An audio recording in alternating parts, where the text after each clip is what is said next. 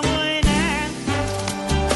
9 de la noche, 9 minutos. Lo que hizo María Canela y César Mora con esta canción Canela no fue una canción más, fue una obra de arte, fue un clásico, fue una canción sota. César Mora, muy buenas noches, bienvenido a la nube en Blue Radio. Buenas noches, Gabrielito. Un saludo muy especial para todos ustedes y para toda la gente que está allá en las nubes. No, hombre, llamamos a César Mora, entre otras cosas. Uno, siempre es bueno saludarlos. Es de los tipos con los que uno le da alegría siempre encontrarlo, encontrarlo en eh, teatro, en, eh, En todo. rumbas, en todos lados. Una buena Donde onda lo gigantesca. le doy un beso. Sí, porque sí, Juanita. No, a mí me encanta y no he tenido la oportunidad de decirle que me encanta esta canción. Pero siempre se lo encuentra aquí abajo Juan Valdés. Sí, Ah, sí. sí, por aquí está. Pero me da pena darle un beso. Bueno, César, hoy se estrenó, en, eh, se, se empieza a estrenar, no, no sé si ya se estrenó, pero era 31 de mayo, la, ese, eh, el estreno de la película El Control. Todos fuimos, todos pertenecemos a una generación en la que fuimos, por lo menos los de esta mesa, control de nuestros papás. Todavía no había control remoto y lo llamaban a uno, no importa la hora que fuera, desde el otro cuarto a cambiar el canal. Y como se ve en el tráiler o en el comercial de televisión, no he visto el tráiler eh, de cine, pero si no le gustaba el canal, no, no me gustó, devuélvase. César, ¿u- ¿usted le tocó mandar cambiar el canal o también cambiarlo? Bueno, a- antes de la respuesta, por favor, eh, que sea un compromiso cuando nos encontremos, por favor, no me escatimen los besos ni los abrazos. Pero espero que sea para Juanita. el, el- el beso para Juanita, el abrazo para los demás, Ah, sí, bueno, claro. bien, bien, bien, sí. Bueno, eh, respecto a lo segundo, no, eso es una maravilla. Eh, eh, lo que vamos a encontrar en esta película, por supuesto, yo no, yo no mandé cambiar el, el canal, no, no me tocó esa época, o finalmente es que a mí me tocó la época en que ya los muchachos no aguantan, o sea, usted los va a mandar cambiar el canal y lo mandan a usted a freír espárragos. Claro. Eh, pero sí me tocó la época en que yo era el Chinomatic, pero además lo, lo estoy contando que el problema conmigo además es que me demoré mucho tiempo porque en la casa mandaban a cambiar el canal al más pequeño de la clase, de la casa, pero yo fui siempre pequeño. Entonces mi relevo se demoró muchísimo, se dieron cuenta a- hasta que se dieron cuenta que había cambiado de voz y ya era un adolescente, entonces ahí sí llegó el, el relevo, de- pero me tocó muchos años ser el cambiador de canales por la estatura. Sí, el control remoto era el Chinomatic, como bien lo dice. Uno también le decía Chinomatic a cuando iba a los bolos y no de eran automáticos. mandados. Claro, y los ponían así. Y los ponían normal. Ese en Buga Chinomatic. todavía hay Chinomatic. Allá en el club, en el club. En el Club Guadalajara, Club donde te Guadalajara de casaste. Buga, claro, allá mismo, allá hay Chinomatic. César, hablemos de la película El Control. ¿Qué es lo divertido que vamos a encontrar allí? Bueno, es una película, siempre que, se, que uno habla de las películas de Dago, uno dice es una película familiar, es una, una película para compartir con la familia, pero esta sí que realmente es la película para la familia. Primero porque es, eh, eh, es una oda, es un canto de remembranza del pasado, es una, es una oda, a la, una poesía a la nostalgia maravillosa, con una dosis de humor suficiente y hermosa eh, sutil, es una película que se van a sorprender de su puesta en escena, de su factura. Es una película muy hermosa, pero además yo me emocioné mucho. Yo ya había estado, allá, anoche estuvimos en el lanzamiento allá en Plaza Las Américas, pero ya habíamos estado en el lanzamiento para medios. Anoche me gustó más, encontré muchas más cosas que no había visto la primera vez que la vi, pero pensé que era yo, pues precisamente pues porque yo la hago y cada chuchero lava sus agujas, pero cuando, pero me, me sorprendió mucho ver la reacción de la gente a la salida del teatro, ¿no? Produce una cantidad de sentimientos que, que pasan por, eh, por, por la nostalgia, por el dolor de la muerte, por la, por, por, la, por la maravilla y la gracia de cada llegada de un televisor y por todas esas anécdotas que, eh, que, que vemos en lo que acabas de mencionar de, del Chinomatic, de subirse al techo y, y, y- Sí, y la guiar la antena. antena que el papá de uno le decía, no sea bruto, mijo, eh, eh, diríjala hacia el cerro donde está la repetidora. Sí, sí, sí. Pero sí. además, César, está usted con un combazo de actores, porque tiene ahí a Cristian Tapan. Tapan, tiene a, A Lina- Natacha Klaus. Sí, a Natacha Klaus. ¿Cómo, ¿Cómo le fue con ellos? ¿Cómo estuvo ese tema ahí entre ustedes para, para, para la película? Bueno, yo siempre he dicho que, que, en este oficio uno agradece, le agradece a la vida, le agradece a Dios pues que se encuentre con un grupo de, de buenos actores porque uno convive con ellos. Uno, el, el oficio del actor es, además de actuar, es la convivencia. Por eso es que les está yendo bien en eso de los sobrevivientes de allá en la- las celebridades, porque es que ellos ya son expertos en la convivencia. Nosotros somos expertos en la convivencia. Pero, pero indudablemente que uno agradece cuando tiene un buen equipo. Uno siempre habla de que eso es un lugar, no, me tocó un buen equipo, no sé qué, que son una maravilla, pero que realmente eso sea cierto. Esta película lo es, es una maravilla, qué equipo tan muy bueno. Es una, fue una película de, de verdaderos profesionales en el sentido que es una maravilla encontrarse uno con actores que llegan al set con la letra aprendida, entonces llegan y uno puede dedicarse a actuar con ellos, a crear y hacer el oficio. Fue una maravilla trabajar con un tipo como Tapan, que ha crecido maravillosamente, que como actor está Qué buen en tipo que es, además. maduro, lo mismo. Fabián Mendoza me sorprendió muchísimo, porque además el resultado de Fabián Mendoza es producto de una de una meticusi, meticulis, eh, Meticulosidad.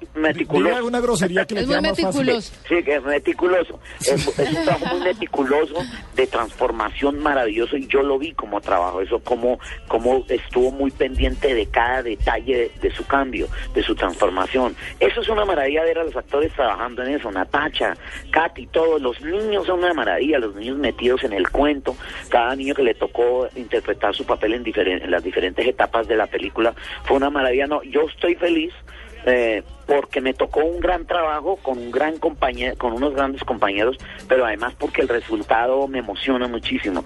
Eh, hacía rato no salía tan feliz de una película como que yo haya hecho como de esta. César, la tecnología ha avanzado muchísimo desde la época en que nos tocaba pararnos a cambiar el canal o a subirle o bajarle el volumen al televisor. ¿Cuáles son esas cosas que usted, tecnológicas, que utiliza hoy y cuál le ha costado trabajo? La tiene, pero le cuesta definitivamente manejarla.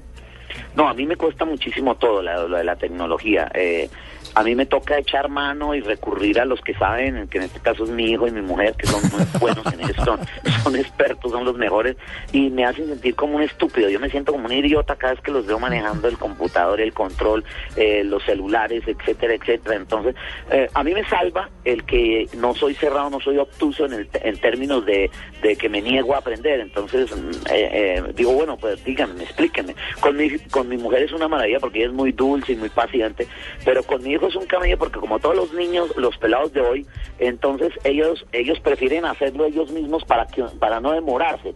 Entonces uno les dice, dime cómo es esto. Entonces, pin, permíteme, me- le dicen a uno, pi, pi, pi, pi, hacen tres veces. y lo dejan a uno loco. Y, entonces uno les dice, no, pero despacio, enséñame, enséñame, dime cómo hago, a dónde meto el dedo. No, no, porque es que nos demos. No, ya está, mira, ahí ya no tienes que hacer nada más, ya está listo. Uy, sí. Entonces, eh, me cuesta mucho trabajo, pero disfruto mucho, me parece que uno tiene que ponerse a tono. Yo he resuelto los problemas que tienen que ver con mis necesidades, o sea, sé en el computador entrar para escribir, cuando estoy componiendo para escribir una canción y guardarla y cómo guardarla, en qué sitio, etcétera. Pero más que guardarla es saber cómo encontrarla, porque a veces me cosas que no sé dónde las metí. Eh, Pero, en fin, insisto, me salva el hecho de que estoy abierto a- aprender. César, eh, la tecnología en el cine nacional, hemos visto como en los últimos años, y no nos vamos muy atrás, tampoco podemos eh, tapar el sol con las manos, la evolución en el sonido de las películas colombianas, la evolución en la iluminación de las películas eh, colombianas. Usted ha tenido que vivir muchas etapas de, de todo esto. ¿Qué le descresta y, y cuál es la factura de esta película? Sí, eh, has llegado a un punto neurálgico del, del, proceso de nuestro cine, de una industria que, aunque la gente crea que hemos hecho muchas películas y ahora en- al año hacemos varias, somos una industria incipiente, no tenemos una tradición de industria de cine, nos falta muchísimo para compararnos con gente como con países como México, por ejemplo, que tiene una industria muy grande del cine, pero en lo que tiene que ver con la técnica, sí estamos a la par con, con los demás y eso es una maravilla. O, antiguamente eso le costaba a uno mucho trabajo a uno escuchar las películas, decía, ¿qué, ¿qué fue lo que dijo? Uno no entendía, se mezclaba en la música o la música estaba muy alta y era, una, era un lío entender una película. Uno que tenía, uno tenía como que verla eh, en el teatro unas dos o tres veces y luego comprarla para seguirla viendo y al final entenderla.